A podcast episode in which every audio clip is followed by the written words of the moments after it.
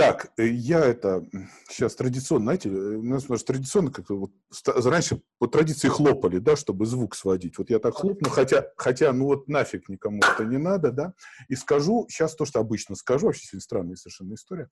Э, традиционно я всегда поворачиваюсь в камеру и говорю, здравствуйте, в эфире программа «Размышления. Детские и недетские вопросы». Я ее автор и ведущий Дмитрий Брикман. В нашей программе ответы на простые и незамысловатые детские вопросы ищут простые взрослые. Сегодня ответы на простые и незамысловатые детские вопросы ищет простой взрослый Людмила Евгеньевна Улицкая. Я сказал. Потом я поворачиваюсь к гостю, гость говорит мне «Здравствуйте», и Здравствуйте. Здравствуйте. И мы начнем. Людмила Евгеньевна, значит, э, я еще должен сказать тем, кто нас видит, эм, в программе «Настоящие вопросы». Вопросов моих придуманных нету, поэтому во время разговора я буду вот так отпускать глаза, у меня на коленях лежит лэптоп, в котором записаны эти вопросы, чтобы найти следующее. К тому же я не знаю, какой следующий вопрос я вам задам, но я вам задам первый вопрос, и вопрос будет, э, как бы, он э, традиционный. Э, три года мальчик. Кто я? Это замечательный и главный вопрос в жизни. Вообще-то это, этот вопрос я узнала как э, вопрос один из, одной из важнейших американских тестов. Когда задавали этот вопрос «Кто вы?», то люди непредвзятые, которые не знали, что они анализируются, отвечали самым разнообразным образом. Один говорил, я инженер, я еврей, э, я э, гомосексуалист, э, я и определял себя каким-то одним словом. И это слово, оно было чрезвычайно важно, потому что оно, оно говорило о той иерархии, которая у человека в голове существует, что для него в себе главное. Должна вам сказать, что я ответила на этот вопрос единственным достойным образом. Я сказала, я Люся Улицкая. И вот этот, я считаю, правильный и нормальный ответ, а, его дают около 1% людей потому что 99 стараются о себя определить через какую-то группу. Вот я, я живу в Нью-Йорке, я москвич, а, я, опять-таки, ну, профессионал. А, я бабушка, говорит какая-нибудь женщина. И вот это самое, быть самим собой, этот вопрос очень трудный. Трехлетний ребенок точно, как правило, говорит, я Вася, я Таня, я Коля. И это очень правильный, хороший ответ на этот вопрос. В детском мире сборнике а, вы написали «Я отчасти а, обозначаемая граница нашего персонального опыта. Оно отделяется от нея, как твердь от неба, космогония личности». Расшифруйте бедному еврею, о чем была речь. Ну, знаете, я, честно говоря, не совсем поняла э, сущность этого вопроса. Это вот, вот, вот, это вы тоже определяете. К вопросу «я» вы возвращаетесь постоянно. Да, Эйнштейн, это, это, это вы так или иначе обсуждаете. Вот мы, что С высоты это? птичьего полета, ладно? С высоты да. птичьего полета. О, во, во, во, вот туда. Самой, да, высокой точки. Да, да, да, да. Все люди, во-первых, рождаются бессмертными. С ощущением, что смерти нет, а если она есть, то она ко мне не имеет отношения. И вот эта эволюция, которая проходит с человеком, она идет от, от младенчества, от самого юного возраста к через жизнь, и вот это осознание себя как смертного существа, и подготовка, и травмы, которые на этом пути человек неизбежно э, проходит, я считаю, что это абсолютно э, всем присущая и, может быть, главная дорожка, по которой все люди проходят, без исключения. Но вопрос как-то по-другому был сформулирован. Я не кто совсем... я? Вопрос-то кто я? Вопрос, видите, мы, вот, вы, вы определили я. Ну как, вот я Люся Улицкая. А, а спрашивающий меня э, ответит самым точным образом, назвав имя и фамилию. Дима Брикман, да, естественно. Да, да. Дима остановимся, остановимся на этом ответе. Хорошо. Знаете, я когда готовился, я, я занырнул э, к нашему разговору, я занырнул в ваши книги. Вот так вот, головой. И неожиданно для себя я, э, как ни странно, по второму кругу занырнул э, в, в Даниэля Штайна, переводчика. Э, это была очень интересная история. Она, я, может быть, еще добавлю что-то по дороге. Э, дело в том, что когда я читал книгу, я уже точно знал, у вас же там есть переписка, вот каждый угловой... Чем дело кончится? Не, не, не, не ничем, ничем дело кончится. Чем дело кончится, я тоже догадался. Я точно знал, э, у вас есть переписка, вы пишете вот своей женщине. Я не знаю, почему у меня появилось это, это в голове знание. Последнее ваше письмо дати, датируется июлем 2006 года. В июле 2006 года вы закончили эту книжку. В июле 2006 года родилась наша передача, и в июле 2006, с июля 2006 года я задаю бесконечно эти вопросы. Ваша книжка — это сплошные, вот Даниэль Штайн, сплошные вопросы. Это книга, построенная на вопросах. Да. Тогда я не въехал в нее, потому что тогда я, видимо, был юный, мне больше интересовали ответы. Сейчас я понимаю, что ответы искать надо в вопросах. Ну, может быть... Спасибо, дорогой, я тоже так думаю. Давайте, давайте, давайте немножко, будет сегодня много цитат из этой книжки, потому что, ну, очень как-то подцепило. Э, придуманная вами героиня Хильда, помощница Даниэля. В самом начале я пришла к Даниэлю в смятении, долго не могла ничего сказать, а потом сказала только одно слово – грех. Я много думала о том, в чем состоят мои грехи. Семь лет мальчик. Кто такой грешный человек?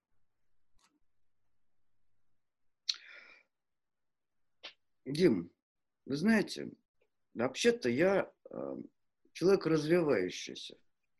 И то, что я думала 25 лет тому назад, и даже 15, это не то, что я думаю сегодня. Я вообще большой враг греха как э, идея. Она нам очень мешает. Это стигмат, который евреи придумали, между прочим. Вот это ощущение, что человек, он еще не он еще ничего не совершил, он, он крохотный, он только что родился. Ему даже еще не 7 лет, ему 7 минут.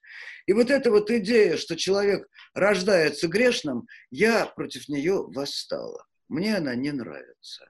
Я с ней э, уже какое-то время живу, и я думаю, что, между прочим, это переживание вот это, этой мысли, оно меня оно мне закрыло двери в любую институциональную религию, где это понятие греха присутствует.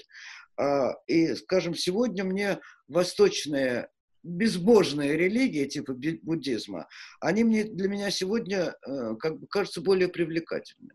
Причем это очень точно воткнули пальцем. Именно точка греха. Понимаете, я не хочу отвечать за плохое поведение Адама и даже за плохое поведение Евы. Понимаете, вот это ощущение э, очень сильное, когда ты рожаешь ребенка, вот он тебе его первый раз показывают, и ты почему-то должен считать, что он уже грешный. Вот на этом месте начался, начался мой, э, так сказать, выход из, э, э, так сказать, организованных религий. Вот не могу принять. Так что вопрос я этот поняла, ответить на него не могу, отчасти не хочу, а если отвечаю, то, то полным непониманием, непониманием, почему столько веков человечество бьется над этой темой изначальной грешности человека. Ну, Адам Понятно, эта тема на самом деле изгнанного Адама, и иудаизм ее внес в мир, а, христианство ее подхватило, и мне сегодня представляется, что это одна из токсичных идей. Пойду возьму сигаретку, извините. Да, ради бога. Я пока вопрос поищу. Их много у меня есть.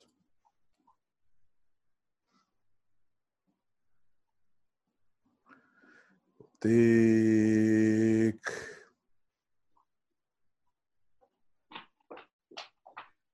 Такие вопросы трудные. Без сигаретки ты не решишь. А я же, я же не про, я же ничего, я просто. Так, извините. Э, так, так, так, так. Вот была у меня очень хорошая была такая темка какая-то. О, о, о, о. Э, опять же, фраза, в которой в результате я получил э, в этой фразе у меня всплыло три ответа э, из вашей книги, из, из, из Даниэля, всплыло три вопроса. Это письмо Риты Ковач Павлу Качинскому. Э, но, Павел, скажи, ты свидетель моей жизни, мы с тобой дружили, сколько себя помню. Разве жизнь была ко мне справедлива? 13 лет девочка. Что такое справедливость? Дим, Хорошие у вас не детские вопросы, замечательные. Вы понимаете, Дим, дело в том, что мы живем в мире, э, где кризис – главное слово. Там экономический такой секой. Главный кризис, который сегодня происходит, и который, на который я натыкаюсь ежедневно, это кризис понятийный. Вот то, что мы называем справедливость, так же, как и другие чрезвычайно важные слова, это то, что меняется э, во времени. И, скажем, для человека древнего выгнать преступника, нарушившего табу какое-нибудь, изгнать его из своего сообщества, это было справедливо, потому что таков был неписанный закон их жизни. И понятие справедливости – это тоже понятие меняющееся, вибрирующее, с довольно большой зоны неопределенности. И каждый раз, когда мы рассматриваем конкретную ситуацию, конкретную, то мы можем говорить о справедливости в рамках заданной, поставленной ситуации. Вот что произошло и где мы ищем справедливости. Потому что я думаю, что общий, абстрактный э, ответ, э, он просто не существует. Ну, просто не существует его. Второй вопрос, отсюда же всплывший. Есть ли такая вещь, как судьба, 15-летняя девочка? Вы знаете, я ведь по своему образованию генетик. И, понимаете, есть такие вещи, которые в нас заложены скажем, а, очень многие качества характера, они определяются тем, что мы их унаследовали от папы, от мамы, от дедушки, от э, предков э, далеких. И иногда среди качеств, которые мы получаем, бывает, например, повышенная агрессивность, конфликтность или, напротив, большая, очень высокая адаптивность, то есть способность к любой ситуации примениться. И в этом смысле конечно, мы зависим от того, что в нас вложено. И в каком-то смысле судьба записана у нас в генетике. Другое дело, что она записана не очень жесткими буквами, потому что мы меняемся, и мы можем осмысливать э, себя. В какой-то момент ты понимаешь, я слишком гневлив. И те проблемы, которые возникают из-за того, что гнев меня охватывает, и я совесть с людьми, и в результате это влияет на мою судьбу, можно немножко корректировать. Я думаю, что судьба – это не э, стопроцентно с неба поданная э, запись, а что это запись, в которой принимаем участие и мы, носители этой судьбы. Ну, это как с генетикой, наверное. Э, продолжение. 13 лет мальчик. Если существует судьба, а, а вы скажете, что существует, то что тогда зависит от человека? От человека зависит его поведение. Знаете, в биологии есть такое понятие, называется норма реакции. Вот э, это значит, что вот тебя ударили, и на удар ты отвечаешь некоторыми разными способами. Один человек начинает смеяться. Это может быть, кстати говоря, самый лучший э, способ выйти из конфликта, засмеяться. Другой человек берет э, камень и бьет в лоб обидчика, его убивает. Вот и, и то, и другое будет в норме реакции, потому что удар вызывает реакцию. Вот реакцию мы, реакцией мы можем управлять. Ударом, которым нам, нам наносит судьба, будь это удар э, палкой или это какое-то несчастье, которое с нами происходит, мы тут ничего не можем сделать. Э, вот это и есть судьба. Это события, перед которыми нас ставят. А вот как мы реагируем, как мы принимаем это событие, это уже наша корректировка судьбы. Вот мы можем справиться э, хорошим, скажем, способом, или мы справляемся худшим способом, или мы выбираем самый ужасный способ для того, чтобы ответить на этот вызов судьбы. Я думаю, что вот так, так надо это рассматривать. Здесь нет Вопросы замечательные. Вопросы замечательные. Да я еще не начал только, у меня пол, пол, ну. Хорошо. Ну, тем не менее, они, они очень важные. И это зона вопросов, на которые ты должен отвечать лично. Потому что... А я кого спрашиваю еще? Да, ну вот я вам отвечаю. Потому что на самом деле эти главные вопросы жизни, на них нет общих ответов. Абсолютно. Вот нет, вот общих ответов на этих вопросов, которые бы всем подошли. Их просто нету. Каждый раз тебе надо будет искать ответ внутри себя. Я вам говорю о, о том, как я решаю эти вопросы, которые задаются, но это не значит, что это правильный единственный способ их решения. Знаете, сейчас будет вопрос, который долго ждал. Я его так иногда задавал, но не очень понимал, как задавать. Знаете, вот вопросы дозревают и потом всплывают. Сейчас э, он просто, сейчас поймете почему. Почему он дождался вопрос своего времени. Три года мальчик. Э, после пробуждения. И где это я? Скажите, мы сейчас все оказались в какой-то странной вот в этой истории, я лично, я просыпался, у меня было такое ощущение, что я просыпался в сон. И вот мы оказались во всей этой истории. Как вы, как вы, как вы э, определите, где это мы оказались? Ну, я должен вам сказать, что я каждый день просыпаюсь с ощущением день сурка. Угу. Вот, Сегодня ну, смотрел день сурка опять. Да. Так вот, дело в том, что я человек планирующий.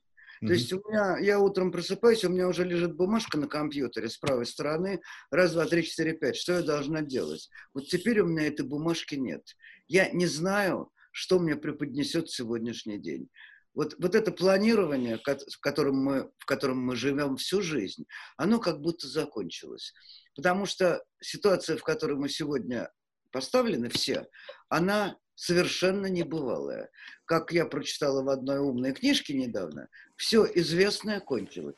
Вот мы живем в абсолютной зоне неизвестного. Мы не знаем, заболеем ли мы завтра, мы не знаем, выживем ли мы, мы не знаем, кончится ли когда-нибудь и когда это столь странная, неопределенная и единственная в мире ситуация. Такого, как мы переживаем сейчас, не было никогда. Потому что эпидемии были. Они были в мире, э, фиксируется первая в Древнем Египте, по-моему, два с половиной тысячи лет тому назад, первая эпидемия. Но дело в том, что никогда не было эпидемии на весь мир. Мир стал такой маленький, что сегодня все человечество разом встало перед одной и той же проблемой. Такого не было. Даже когда были грандиозные войны, то в этих войнах люди были разделены как минимум на два лагеря, за и против. Вот сегодня перед нами задача она стоит перед каждым человеком одна и та же. И мы все надеемся выжить, мы понимаем, что перед нами небывалая какая-то ситуация, нам даны определенные рецепты, которые можно принять, можно не принять. Вот здесь уже есть некоторая свобода движения. Вот. Но тем не менее, все известное закончилось, мы оказались в зоне, в зоне неизвестного, и это дико интересно. Поэтому я год тому назад мне как-то перестало быть интересно жить. Мне казалось, что ну все, все большие книжки я написала, писать мне больше не о чем, э, все, так сказать, стабилизировалось. Кто умер, тот уже умер. Э, следующая очередь моя. В общем, я готова. Вот. И вот вдруг вот эта история, она меня вернула к очень острому интересу, потому что, честно говоря, самое интересное для меня сейчас, что будет потом. Вот как, как изменится мир потом, как изменится человек потом, я об этом думаю, не одна, об этом весь мир думает. Вот. Конечно, и, конечно. Э, об этом можно только поговорить. Никаких решений, никаких э, так сказать, рецептов здесь просто быть не может. С интересом доброжелательно относиться к происходящему в мире сегодня. А Желательно, как... потому что все нуждаются в сочувствии. А какая вот... Э, вы, вы надеетесь, э, что произойдет в мире вот после этой истории с этим великим карантином? Что поменяется? Ну, вот хотя бы что-нибудь. Я понимаю, что давать прогнозы это... Ну, абсолютно, абсолютно. Мы с этого... Да, да. Все известное, все известное закончилось. Да. Вы знаете, я думаю, что я сделаю один Э, прогноз э, довольно малозначительный, но мне кажется, что э, после того, как все это кончится, мир станет жить экономнее. Мы живем чрезвычайной роскоши, в огромных, у нас огромные потребности, огромные, колоссальные потребности. Человек так роскошно, ну я имею в виду тут цивилизованную часть иудео-христианского мира, в котором мы пережи, э, проживаем. Индия, Африка, Китай, у них немножко другие цивилизационные проблемы, всегда были другие. Вот. Поэтому я думаю, мне кажется, что первое, что произойдет, сократится уровень потребления. Потому что потреблять столько, сколько мы потребляем сегодня, стыдно. Вот в мире, который трещит по швам сегодня, нельзя выбрасывать 70% произведенной э, пищи э, в мусорные ведра, как это мы делаем. Вот эти огромные помойки из еды, которые есть в любой стране мира, они чудовищны. И вот мне кажется, что в этой зоне должно произойти, произойти какой-то сдвиг сознания, что человек немножко сократит свои потребности. Ну, это хороший, э, так сказать, э, такой позитивный прогноз. Вот. Э, я думаю, что то, что называется атомизацией, что люди будут э, еще долго э, относиться немножко настороженно друг к другу, потому что привычка тактильности, Потому что человек – это такое существо, для которого, знаете, как кошки там принюхиваются друг к другу. Э, так для человека вот это рукопожатие, объятие э, – это определенный язык, причем очень древний язык, и он дополняет тот язык, которым мы пользуемся, э, так сказать, обычно. Вот, что в этом смысле что-то может измениться, и мы станем сдержаннее своей тактильности именно напуганные тем, что можно, э, так сказать, ну просто заразить другого, заразиться самому. И насколько глубок будет этот шрам, я не знаю, но я думаю, что поколение это пережившее будет очень внимательно относиться к жестикуляциям. Так мне кажется. Но эта вещь не, не, не безумно принципиальная. Вот скажем так. Вот потребление и вот тактильность. Вот две вещи, на которые я, о которых я могу сказать. Ну и кроме того, еще это уже не, э, так сказать, ну, программируемое давно уже э, измерение, изменение. Дело в том, что э, национализм, вот это вот родовое, национальное, домашнее, наше собственное, оно будет размываться со страшной силой, потому что мы оказались, оказалось, что мы все представители одного вида, живем на очень маленькой земле и друг от друга зависим. А вы надеетесь, что люди поймут это? Я думаю, что это будет очень мощный э, к этому стимул. Потому что, э, там, не знаю, сегодня, когда американцы выделили какие-то несусветные деньги для того, чтобы послать в Африку, во всякие слабо развитые страны, э, и препарат, это, это, и аппаратуру медицинскую, и какие-то препараты. Я думаю, что это э, жест естественный, разумный, и он был невозможен, скажем, сто лет тому назад. Вот это, это происходит сейчас. Вот, вот это вот э, понимание, что если в Китае идет новый пик э, коронавируса, это значит, что он будет скоро э, в Иране, э, в России, во всех сопредельных странах и доберется до любой. Вот. И вот это вот ощущение малости нашего мира, оно должно, по, моему, по моим соображениям, должно привести к тому, что люди начнут понимать, что они гораздо более тесно связаны друг с другом, чем это представлялось раньше. Резкий поворот. Четыре ну, года... Не, я сейчас резкий поворот в вопросе будет. А, давайте. Четыре года мальчик. Я когда писаю, смеюсь, а когда тебе весело?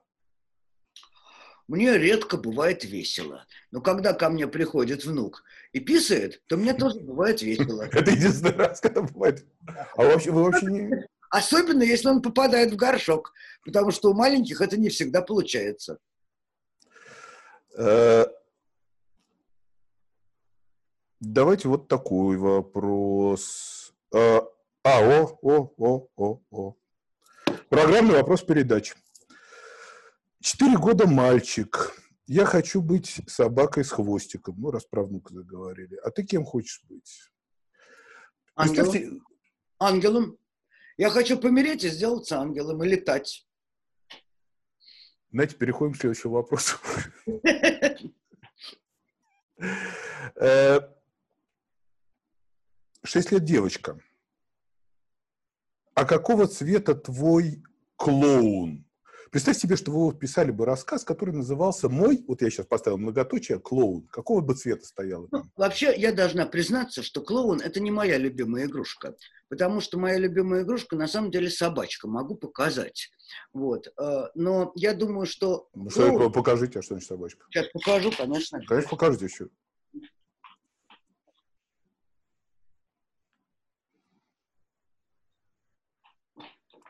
Вот она. Вот она, собачка. Это моя внучка привязала к ней ленточки. Эта собачка очень старенькая. Этой собачке э, столько же лет, сколько мне, ну, чуть-чуть поменьше. Мне 77, ей, наверное, 75.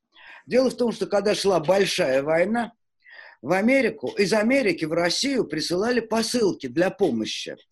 Присылали еду, железные банки с консервами мясными, это было очень круто.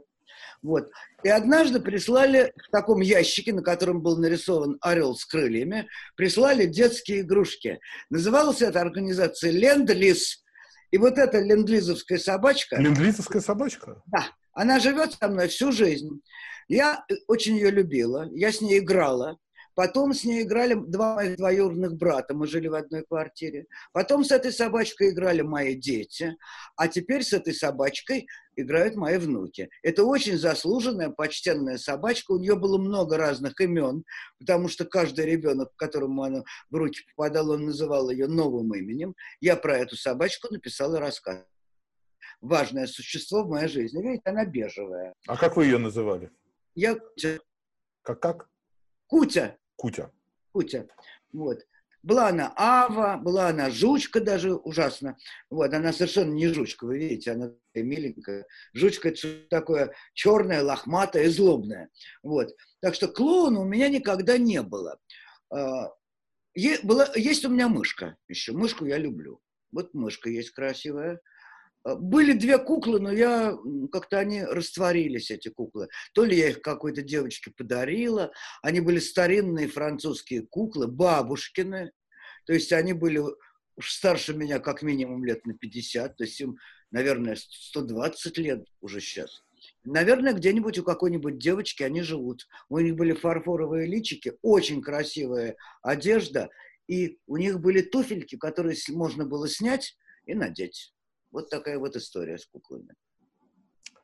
Резкий поворот. Вопрос восьмилетней японской девочки. А, я был тогда в Японии, она меня спросила, сколько мне лет, я ей сказал, мне там 52, она говорит, скажи мне одним словом, о чем ты думаешь последние 52 года. Людмила Евгеньевна, одним словом, о чем вы думаете всю жизнь? Знаете, мне неудобно отвечать на этот вопрос девочке, которой 12, сколько ей лет? Тогда ей было 8. Хорошо, вы отвечаете мальчику, которому сейчас 55. Да, исключительно главная тема о смерти. Она меня жутко интригует, занимает, не пугает, а представляется чрезвычайно важным событием. Ну, извините. 12 лет девочка. Ей поставили онкологию, потом по счастью, все обошлось, но она задала маме жесткий вопрос. Мама, нужно ли бояться смерти? Ну, по-разному. Есть люди, которые очень боятся. Я вот, Людмила Евгеньевна, вот ваш ответ, не надо. Нет, вот... не боюсь. Я боюсь, что будет больно. Но поскольку у меня есть подруга, которая занимается обезболиванием, я надеюсь, что она меня какой-нибудь укольчик вколет. Вот. Смерти не боюсь, но я боюсь боли. Я боюсь, что я буду плохо себя вести, плакать, кричать э, и портить людям настроение. Вот это меня гораздо больше э, беспокоит, чем то, что я умру. А почему вы всю жизнь думаете о смерти? Это как так жить? Э, ну, мне хочется с ней наладить отношения. Так. Веселые, ну, веселые похороны – это была попытка наладить отношения? Конечно, безусловно. Безусловно. Больше того, вот последний мой сборник называется «О теле души». Он совершенно не печальный, совершенно там никаких слез не проливаешь. Но он, в общем, на самом деле исследование этой границы. Ведь каждый человек проходит две границы. Обязательно. Один раз он рождается, переходя потрясающую границу, и что там мы никогда не знаем, что было до того. И вторая граница – это смерть. И вот между этими границами это минутное состояние жизни, очень короткое. Когда мы изучаем историю и начинаем читать книжки по истории, тебе сообщают 2000 лет тому назад, 4 тысячи лет тому назад, 20 тысяч лет тому назад. А человек, человек, как в Библии сказано, жизнь человека 70 лет. Вот это со, как соотнести то огромное существование человечества и ту коротенькую-коротенький такой отрезочек, который дается каждому человеку, это чрезвычайно интересно. И это меня на самом деле занимает. И пока я еще смерть не настала, мне хочется об этом подумать и эм, какие-то, может быть, для себя ответы найти. Пока не нашла. Такой вопрос. Э, шесть лет мальчик. Что это такое? Думать задом. Я так подозреваю, что он имел в виду задним числом. Ага. Скажите, если бы у вас, у вас была вот возможность сейчас подумать задом и вот ну, про свою жизнь, что бы вы в ней поменяли? А, э, Дима, я тот э, редкий человек, который довольно, лет 40 пишет дневники. Иногда я открываю старый дневник. И, и до сих пор садитесь, вот по вечерам пишете дневник? Абсолютно. Это самое главное занятие в моей жизни, самое для меня интересное. Я, я, я даже не представляю, что, что человек вот сейчас вот садится вечером и вот записывает. Как... Сегодня я разговаривала э, с Димой Брикманом. Вот. Я, я, я, попал в дневник Людмилы. Да, я... Вот. Так вот, я иногда, рассматривая старые дневники, обнаруживаю, что я одни и те же ошибки делаю с поразительной регулярностью. Казалось бы, ну уже есть опыт, тебе дали урок, ты его решил. Вот, э, ну, наверное, это мое качество э, такого некоторой, так сказать, непредусмотрительности абсолютно не, не выучиваю уроки. Или, скажем так, очень плохо выучиваю уроки, которые мне дают. Делаю одни и те же ошибки всю жизнь.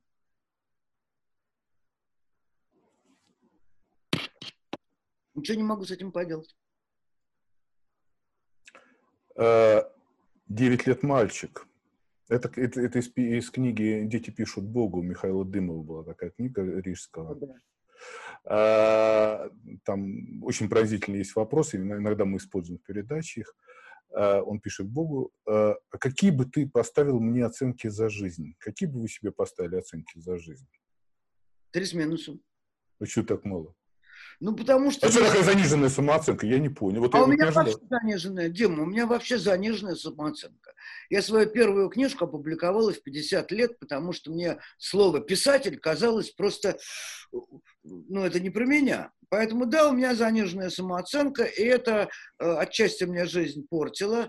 Э, а с другой стороны, э, я от, от себя ничего не ждала, и поэтому все, что случалось хорошего, я этому ужасно радовалась.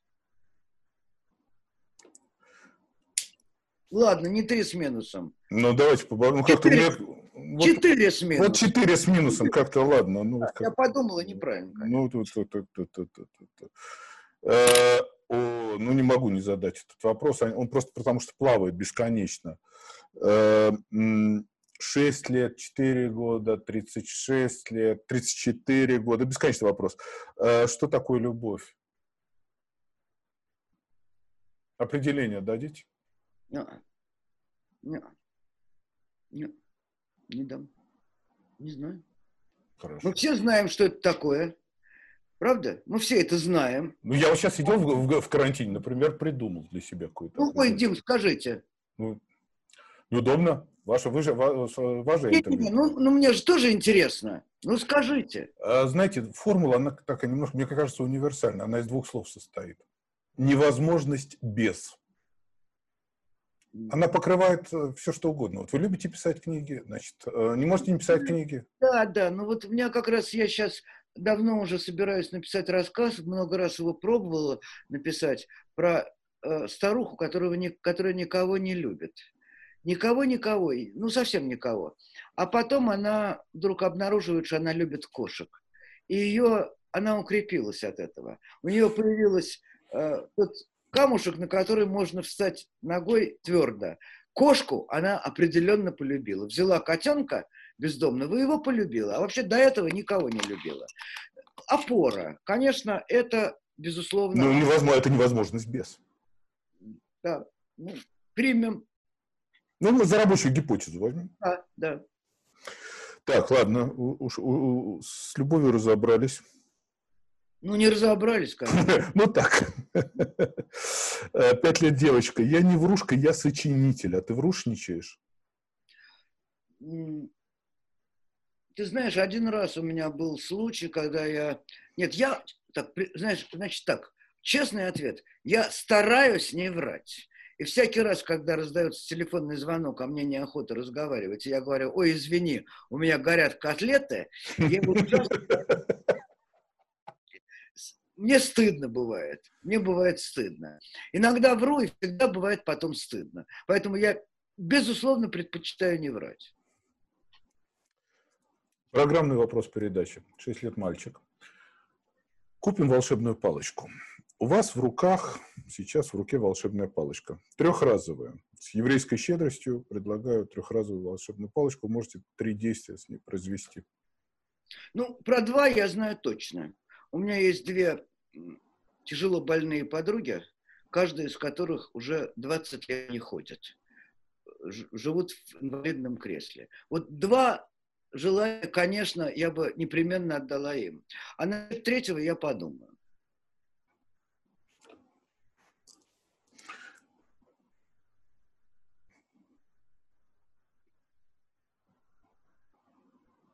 О, о, 15 лет девочка. Э, очень девочкин вопрос. Э, какой смысл жениться и почему все хотят жениться? Я тоже об этом думаю. Но... Ну. Последнее я как раз пришла к такой мысли, что институт брака, он очень меняется, как и все остальные параметры нашей жизни. И мне кажется, что через сто лет брак изменится, и люди будут жениться в тот момент, когда им захочется завести ребеночка и его вырастить. А когда ребеночек вырастет, захотят они вместе оставаться или не захотят, это их право. Вот я думаю, что брак – это очень зыбкое понятие, оно, безусловно, связано с продолжением рода, но на него намоталось безумно много всяких социальных вещей. И эти социальные вещи, от которых на самом деле надо освобождаться. Я знаю пару, Э, которая не могла развестись, очень плохо жили. Вообще хуже, чем плохой брак, нет ничего в жизни. Вот. Но они не могли развестись, потому что надо было разменять комнату. Это было невозможно. Маленькая комната. Их брак держался от того, что комната их держала. Это ужасно. Это ужасно. Поэтому брак – это прежде всего любовь, и когда она есть, и когда есть при этом брак, это прекрасно и замечательно. Это не так уж часто случается – Иногда так совсем не бывает. Вот, поэтому я думаю, что э, плохой брак – это то, чего не должно быть, а хороший брак довольно большая редкость, я, редкость, и этой девочке я от души желаю, чтобы у нее был хороший брак. 13 лет и 10, месяц, 10 месяцев мальчик. Что такое успех в жизни в мире взрослых? Людмила Евгеньевна, про, про мир взрослых ну нафиг. Вот, вот конкретно ваш, вот, э, Людмила Евгеньевна Улицкая. Да, Что ну, вы считаете как... успехом в жизни? Как вы уже заметили сами, что я человек с низкой самооценкой. Поэтому любой успех, даже маленький-маленький, я всегда ему очень удивляюсь сначала, а потом очень радуюсь. Вот. И он может быть совершенно, там, я не знаю, э, ну, я, ну, например. Ну, что это, что это, что, что такое? Нет, знаете, успех это, это давно, ты там что-то сделал. Успех в жизни, формулировка «успех в жизни». Мы используем этот термин, мы используем его часто. Вот вы там успешная жизнь человека, неуспешная да, жизнь. Дима, Дима, да. вот понимаете, этот вопрос, на который нет ответа, потому что успех каждый человек понимает по-своему. Я спрашиваю у вас. Человека, это значит заработать очень много денег. Для вас, для вас. Для другого человека это жить так, чтобы все его близкие были э, сыты, довольны жизнью, что он всем может помочь, он может решить все проблемы, и для него это и есть его успех. Для этого богатства не нужно, это какие-то другие э, вступают. Для вас, Людмила Евгеньевна, пожалуйста. Для ученого успех – это совершить то открытие, над которым он работает 20 лет, а потом раз, и оно получилось. Поэтому что такое успех? Каждый ставит перед собой эту задачу, и я думаю, что разрешенная задача – это и есть успех. Вы успешный человек? Очень. Очень. Я совершенно не рассчитывала на то, что я э, там, напишу столько книг, что их будут читать. Э, у меня выросли дети, у меня там есть внуки, у меня любимый муж. Э, я живу в доме, который мне нравится, у меня много книжек. Да, я вполне успешный человек. Мне ничего не хочется. Вот из того, что э, ну, ассоциируется у нас с успехом, чего бы мне хотелось еще, ничего больше не хочется. У меня есть совершенно все, чего мне хотелось. Даже, не... И даже ну... больше того. Что значит больше того? Ну, больше того, это значит, что я получила больше, чем, больше, чем то, на что я могла рассчитывать, на что я рассчитывала. Вот что. Шесть лет девочка. Кто умнее, мальчики или девочки? У них разный ум. Бывают очень умные девочки, бывают очень умные мальчики, но у них умы немножко разные. Поэтому сравнивать это неправильно. Ну, естественно, идиоты бывают среди и мальчиков, и среди девочек. Мы же говорим об умных людях. Да. Вот ум у женщин и у мужчин разный.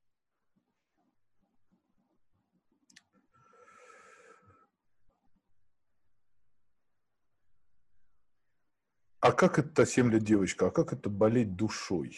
Вот вы в книге, э, в книге, вот в этих письмах у э, Даниэль Штайн вы постоянно говорите, вы вымотаны, вы вымотаны. В других книжках я была вымотана этой книжке, я была вымотана. Меня вот... Что это и как вы от этого лечитесь? И лечитесь ли?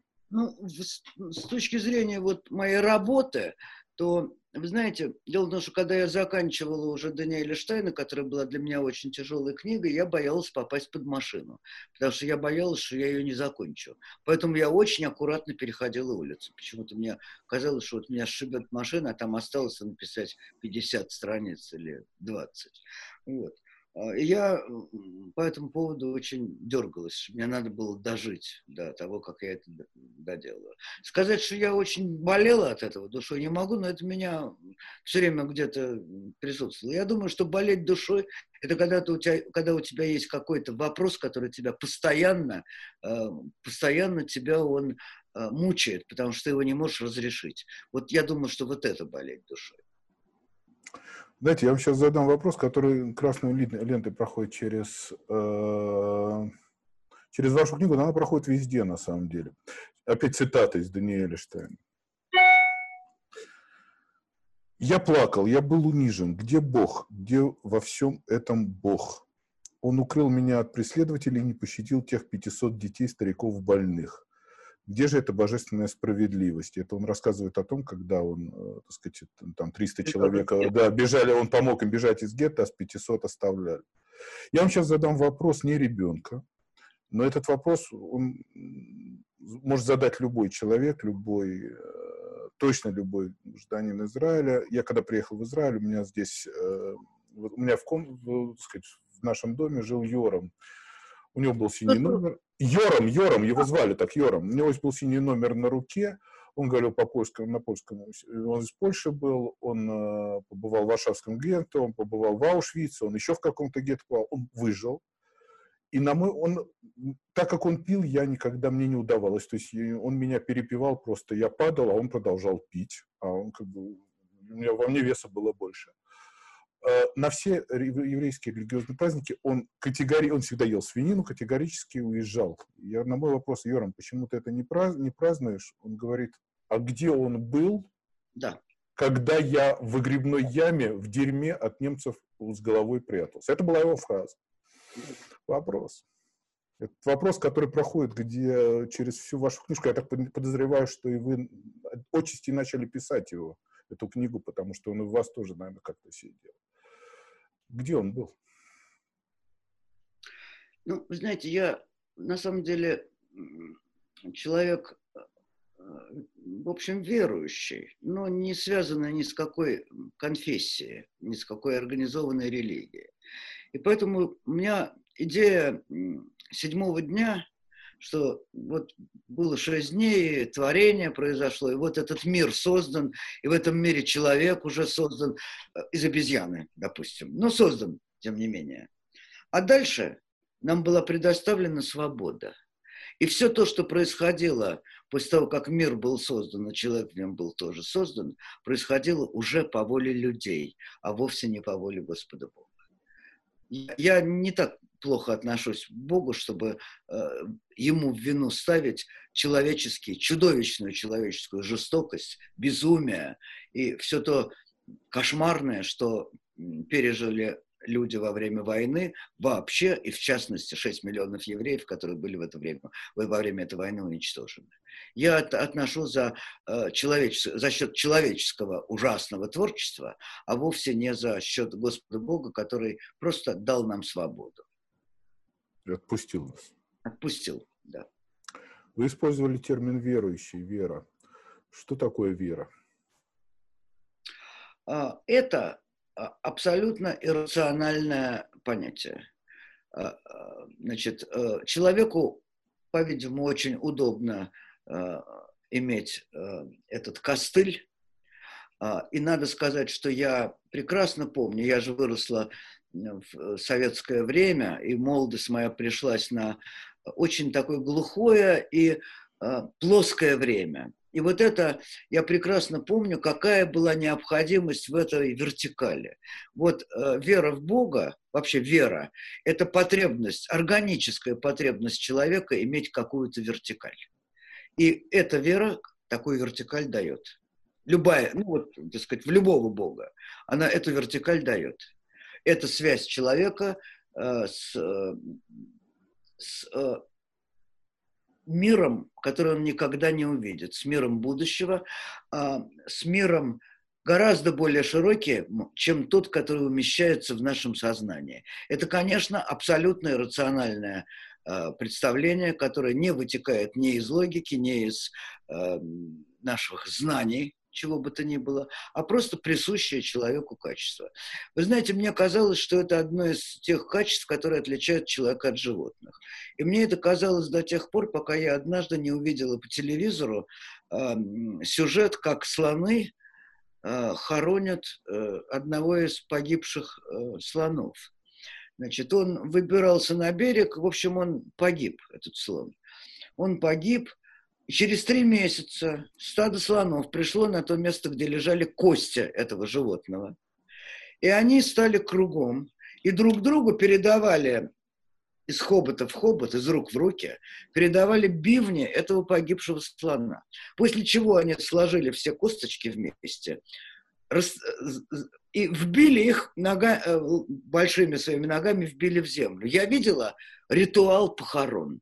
И я поняла, что моя идея, что вера и вот это вот иррациональное чувство, они присущи только людям, что это, что это ошибка.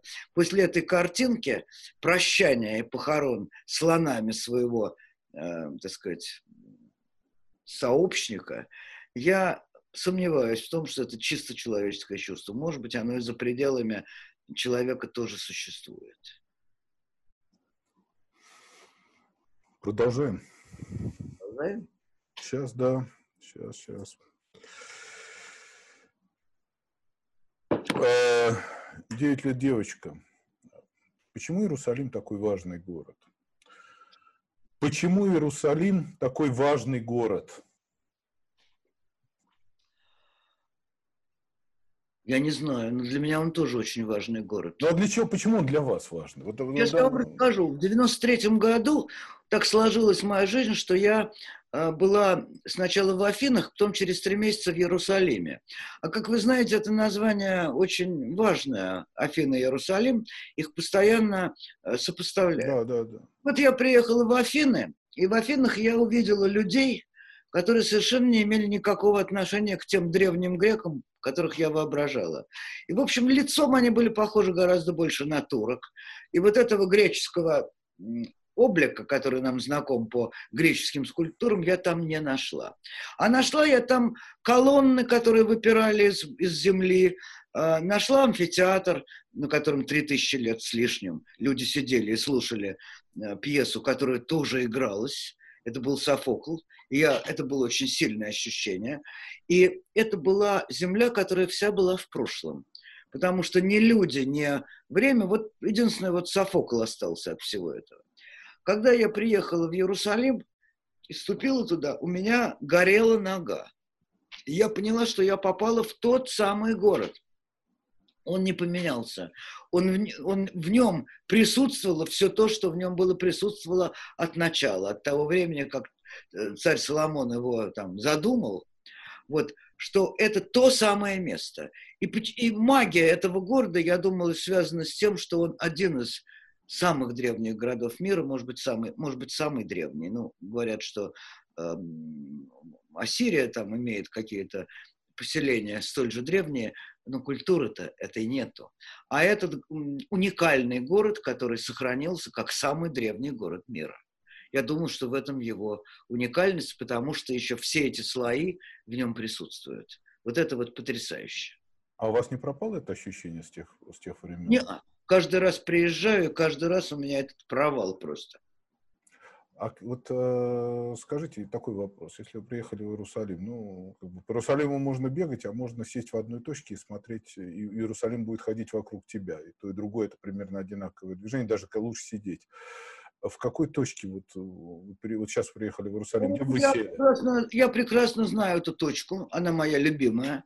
Значит, это дом моей подруги, которая живет в таком треугольнике, что слева от нее музеон Израиль, 15 минут пройти, а внизу монастырь Креста, еще 15 минут пройти. И этот треугольник для меня совершенно замечательно. А если я перейду через дорогу, забыл, как она называется, там уже улица внизу идет. Да, да, да, да. Там стоит этот английский, э, бывшая английская, ну, сторожовка их, я забыл, как называется. Вы это знаете, такое да. место, где сидели военные английские. Это еще одна точка. И вот этот треугольник, когда я по нему гуляю, у меня всегда как это открыто небеса. А если вы, а если вы зашли в старый город, в старом городе? Ну, вы знаете, я в старом городе, э, как правило, заблуждаюсь. Но я это люблю. Я люблю заблудиться в старом городе. Поэтому я э, всякий раз я его заново открываю, потому что я иду по этой центральной, по, по этой центральной улице и не знаю, выйду я к Дамасским воротам или выйду я к э, мусорным воротам, или я вернусь обратно, потому что он такой э, лабиринтный, такой сложный. А, и я не знаю, какое там у меня любимое, э, какое там у меня любимое место, но я очень люблю крышу эм, храма гроба Господня, потому что с нее открывается абсолютно потрясающий вид на город. Еще одна такая точка Тальпиот, там такая есть площадочка. Да, да, да, да, да. Это фантастика просто. Вот у меня дома на стене висит, висит одна и вторая, во-первых, карта Израиля, во-вторых, вот одна из таких моих любимых э, видовых картин. Она, конечно, потрясающая. Четыре года мальчик, ты умеешь летать? Не-а. Ну вот я надеюсь, что, может быть, я когда-нибудь смогу. Да, про ангел, про ангел говорили. Э, тоже один из часто задаваемых вопросов. Э, девять лет мальчик. Что такое талант и зачем он дается людям?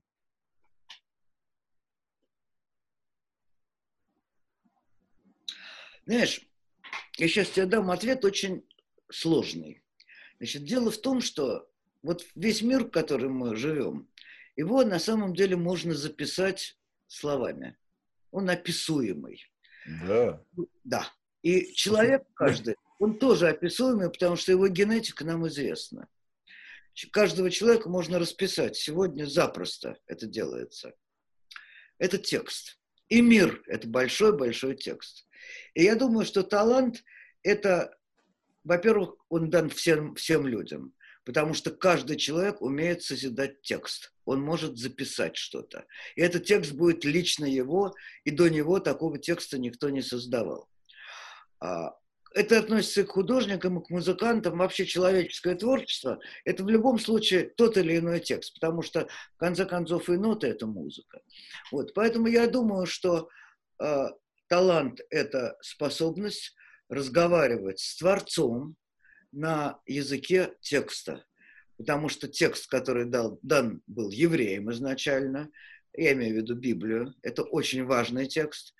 А потом из него произошло очень много других текстов, но тем не менее вот вза взаимодействие текстов – это безумно важно. И тот человек, который талантлив, он это взаимодействие осуществляет лучше, чем тот, у кого таланта меньше. Но стараться надо. А что, что как вы определяете текст? Я понимаю писатель, я даже пойму фотограф, там, я понимаю, естественно, понятно, художник. Что это, это, этим все ограничивается, а остальные люди, которые этим, этим или этим не заняты? Нет, не ограничиваются, конечно. А что это такое было такое определение, текст? Врач, врач который совершает... Врач. Который делает операция и вынимает больной орган и вставляет искусственное Э, искусственный какой-нибудь предмет туда, чтобы человек жил, как какой-нибудь клапан сердца, конечно, он исправляет нарушенный текст. Конечно, инженер, который придумывает машину, он придумывает новую технологию, он придумывает новую...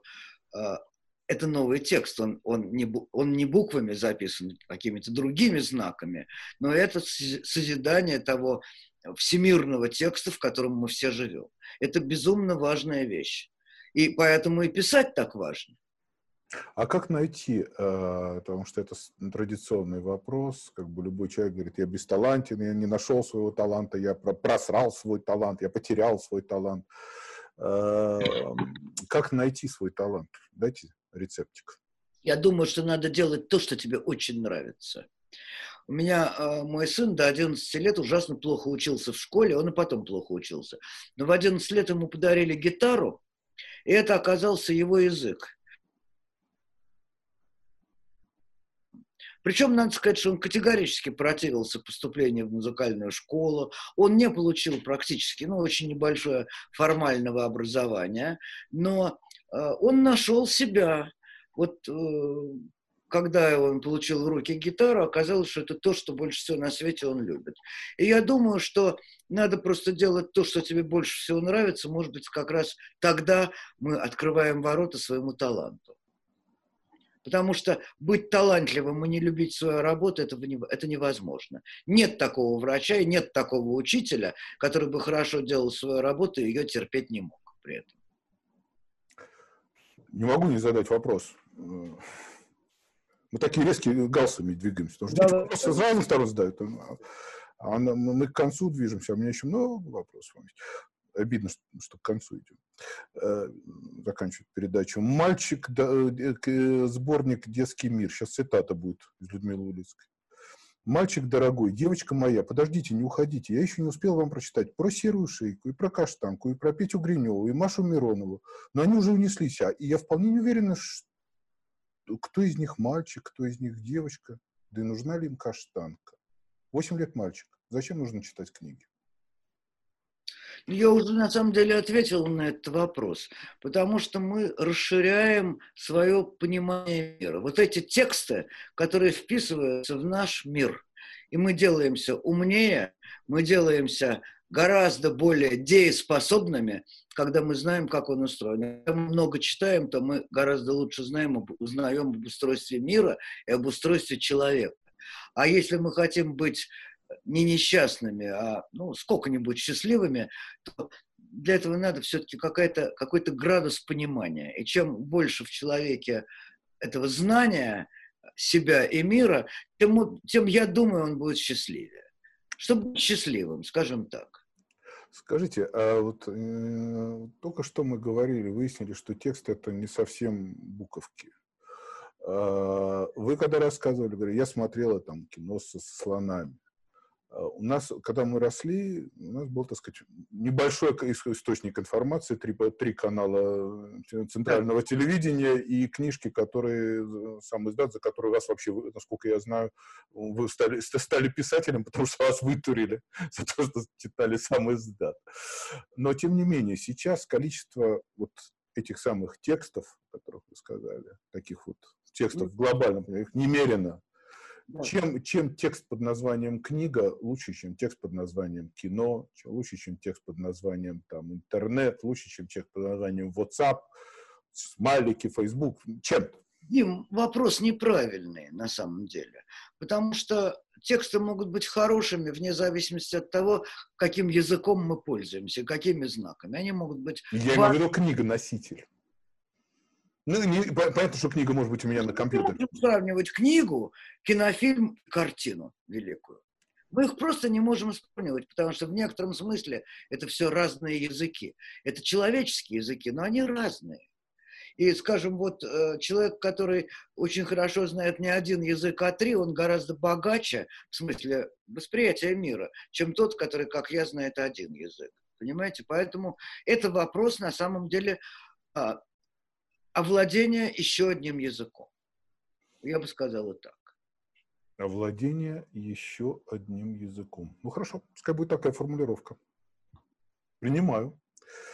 Давайте мы сейчас э, двинемся еще. Господи, как же мне обидно, что надо это самое... О, ну я не могу не задать вопрос. Д-145, 53, Виточи, а завтра будет счастье, так называется. Потрясающе вкусный вопрос. Восемь лет мальчик. Какое счастье? Счастье. Вот я предполагаю, что мальчик этот книжку эту не прочитал. Нет, конечно, это я. Да, да. Мальчик вы, значит, дело в том... Не, мальчик не я, не, мне не 8 лет, извините. Дело в том, что, понимаете, мое детство пришлось на послевоенные, голодные, бедные, довольно тяжелое время. И счастье э, для детей, в который, с которыми я вместе росла во дворе, это было, когда какая-нибудь девочка вроде меня Э, выносила во двор большой кусок белого хлеба, помазанный тоненьким слоем масла, посыпанным сверху сахаром. Потому что все были ужасно недо... такие, ну, ну это, был, это была роскошь, называлось солдатское пирожное. И все были счастливы. Вот счастье бывает маленькое-маленькое, бывает побольше, бывает огромное. Это никогда не бывает длительное состояние. Это всегда минута, две минуты. Это не, так сказать, это острое состояние, конечно, радости, которое я раньше хуже понимала, а с годами понимала, стала понимать все острее. Это просто, когда ты смотришь в окно, и вдруг солнышко очень красиво засветило. Вот. Поэтому счастье – это то, что мы должны ловить. Потому что его огромное количество за пределами нашего э, так сказать, э, нашего «я» небольшого, но учиться быть счастливыми надо, потому что э, здесь кое-что зависит от себя. Хочешь быть счастливым – можно им быть. Хочешь быть несчастным – для этого всегда есть огромное количество возможностей. Можно обидеться на маму, можно рассердиться на кошку, можно разозлиться на учителя и чувствовать себя глубоко несчастным. Вот, поэтому желаю вам быть счастливыми. И помните, что немножечко это зависит от себя. Добрались до последнего вопроса передачи, хотя мне безумно не хочется, потому что я, меня еще не только заготовил вам, я еще примерно сотню вопросов, которые не задал. Ну, так или иначе, последний вопрос передачи, он разный, он варьируется, э, он, сопровождает передачу всю ее дорогу. А, разные формулировки. Э, восемь лет мальчик. Зачем мы живем? Могу ответить. Это будет связано с моим предыдущим ответом. Радуйтесь. Радуйтесь. Это чрезвычайно важное задание. Мы должны радоваться, быть благодарны тому, что мы видим хорошего, а, делать это хорошее с большим удовольствием, получать от этого удовольствие тоже. И я думаю, что ничего умнее придумать нельзя. Мы живем, чтобы радоваться. По возможности. Один бывает талантлив к радости, другой менее талантлив. Но в качестве задачи это можно себе поставить. Радуйтесь. Знаете, сейчас вот на, этих словах обычно я поворачиваюсь к камеру, поскольку я все равно смотрю в камеру, я говорю, господа, уваж, уважаемые зрители, к сожалению, программа «Детский, не детский вопрос» подошла к концу, мне безумно не хочется говорить эти слова, эм, но я надеюсь, что мы когда-нибудь у нас будет возможность вот все-таки увидеться не, через, не таким способом, а как-то вживую. Я, я, я, я вам еще позадаю, у меня много вопросов есть. Людмила Евгеньевна, большое спасибо. Э, Программа «Детский и детский вопрос» подошла к концу. Снято.